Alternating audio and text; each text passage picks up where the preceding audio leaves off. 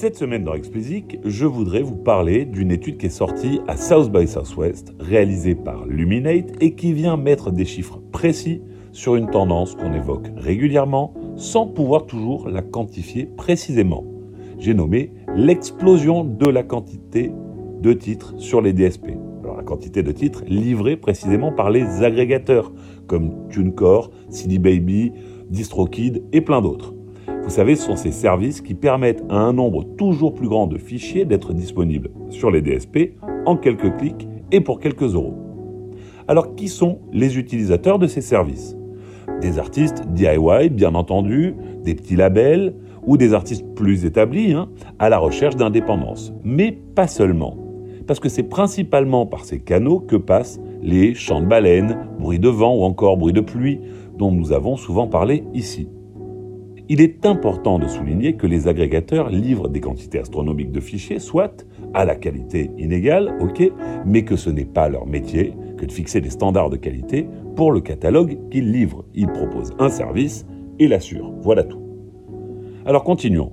Si cette étude m'a semblé intéressante, c'est qu'elle donne un ordre de grandeur précis entre le nombre de titres livrés par les majors et ceux livrés par les distributeurs indépendants et les agrégateurs. Entre le 1er septembre et le 18 octobre 2022, 98 500 titres ont été livrés en moyenne par jour sur les DSP. On est sur un rythme de 36 millions de titres livrés par an. Un océan de titres donc infini pour l'humain, car en s'y consacrant à plein temps pendant toute une vie, ça ne suffirait pas pour écouter les 36 millions de titres qui sont livrés dans l'année. Sur les trois dernières années, ce sont 90 millions de titres qui ont été ajoutés. Alors, passé le vertige que donne ce chiffre, il faut se dire qu'il n'a aucune raison de baisser, particulièrement avec la montée en puissance de la musique créée par les intelligences artificielles. À l'heure actuelle, il y a 196 millions de titres disponibles. Cela veut donc dire qu'environ la moitié d'entre eux a été livré ces trois dernières années. Alors bien sûr, une part très importante de ces titres n'est jamais streamé ou presque.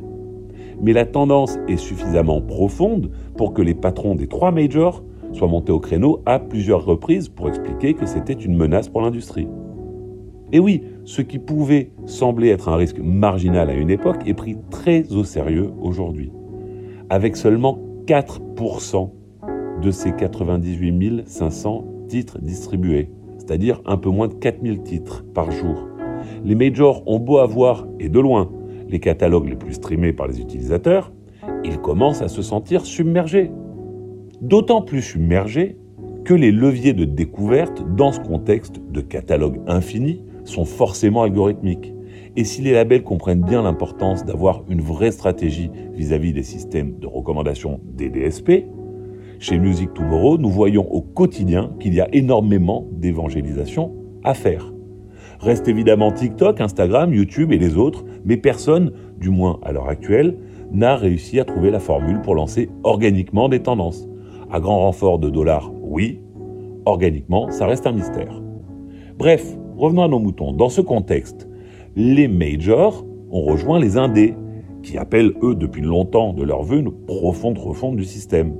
Car même les majors voient, leur part de marché et donc leurs revenus menacés. Pour lutter contre l'érosion de leur part de marché, les majors achètent depuis un moment des distributeurs, quelques années avec The Orchard, AWOL, InGroove et j'en passe. Ils investissent donc lourdement, mais pas que dans des rachats, dans l'amélioration de leurs euh, services, pour avoir les meilleures offres de services justement aux artistes et ainsi attirer à elles une part importante des DIY. Pour le moment, les attaques qu'ils ont formulées sont dirigées vers la fraude d'une part, sur laquelle je ne reviendrai pas parce qu'on en a beaucoup parlé ici, et d'autre part, ce que Lucian Grange décrit avec un brin de poésie, notons-le, comme un océan de bruit qui vient diluer la grande musique.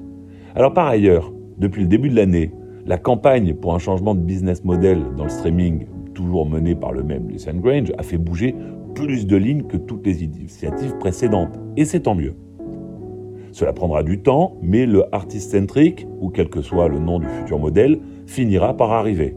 Espérons que ce soit le plus vite possible.